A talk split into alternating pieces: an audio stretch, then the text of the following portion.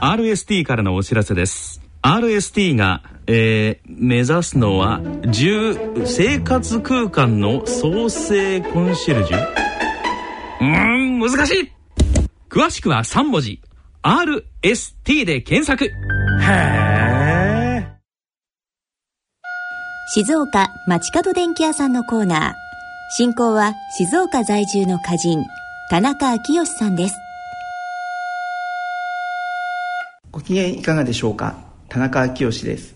静岡町角電気屋さん。このコーナーでは静岡県内各地で商店街などの地域活動を担っておられる電気店の店主の方などへのインタビューを通して静岡各地の様子電化製品をめぐるエピソードなど静岡県在住の私田中昭義が伺ってまいります。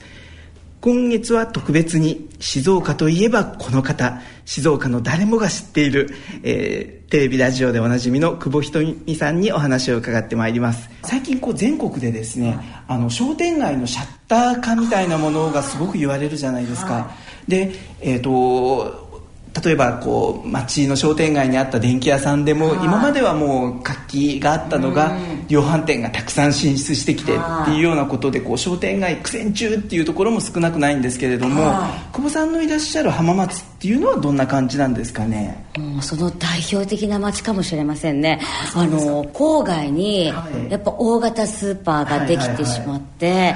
あの以前私があの思春期を青春を、えー、過ごしている頃だから今からそうですね。あの30年ぐらい前でしょうかね、はい。浜松の街中っていうのはものすごくにぎわっていたんですよ。もちろん百貨店もたくさんありましたし、はいはいは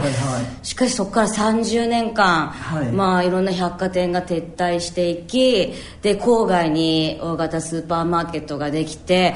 本当に今あの街中が閑散としてしまっていて。浜松でも。そうなんですよ。それが本当に今ちょっと問題になっていてだから撤退した百貨店の跡地に全く何も立たないという状況で、ありますね。はい。のなのでまあ本当に浜松今街中をなんとか、はいにぎわう商店街を作ろうということで、はい、一生懸命頑張ってはいるんですけれども、はい、なかなか発展しないというね今本当に大きな課題を抱えてるんですよね、はい、だからやっぱその大型スーパーっていうのがやっぱりあの浜松っていうのは本当車を1人1台持っているっていうあの街でもあるので、はい、駐車場がタダで止められて、ね、そしてもう大きなスーパーマーケットで1日過ごせるというね、まあ、そういったことでやっぱりその大型スーパーマーケットが郊外にできたっていうのはすごくあの影響を受けていて、はい、今その街中商店街がにぎわにぎわないっていうので、ね、まあ、これからどうしようかって。私もよく意見求められるんですけど、はい、なかなかこうなっちゃうと難しいですよね。そこまで来ているような状況なんですね。すねただね静岡市に行くと、はい、静岡市の街中っていうのはすごくにぎわってるんですよね、はいはいはい、であの本当にあの県外からも、はい、その商店街の皆さんが視察に来るぐらい、はい、本当にあの静岡市の街中は、はい、本当ににぎわっているっていうだから象徴的ですよね。全くあのまあ、対照的というか、はい、はそういうところがちょっと今ね浜松は寂しいですね。なるほど、はい、まあ、でも潜在的にはもうものづくりのスーパースター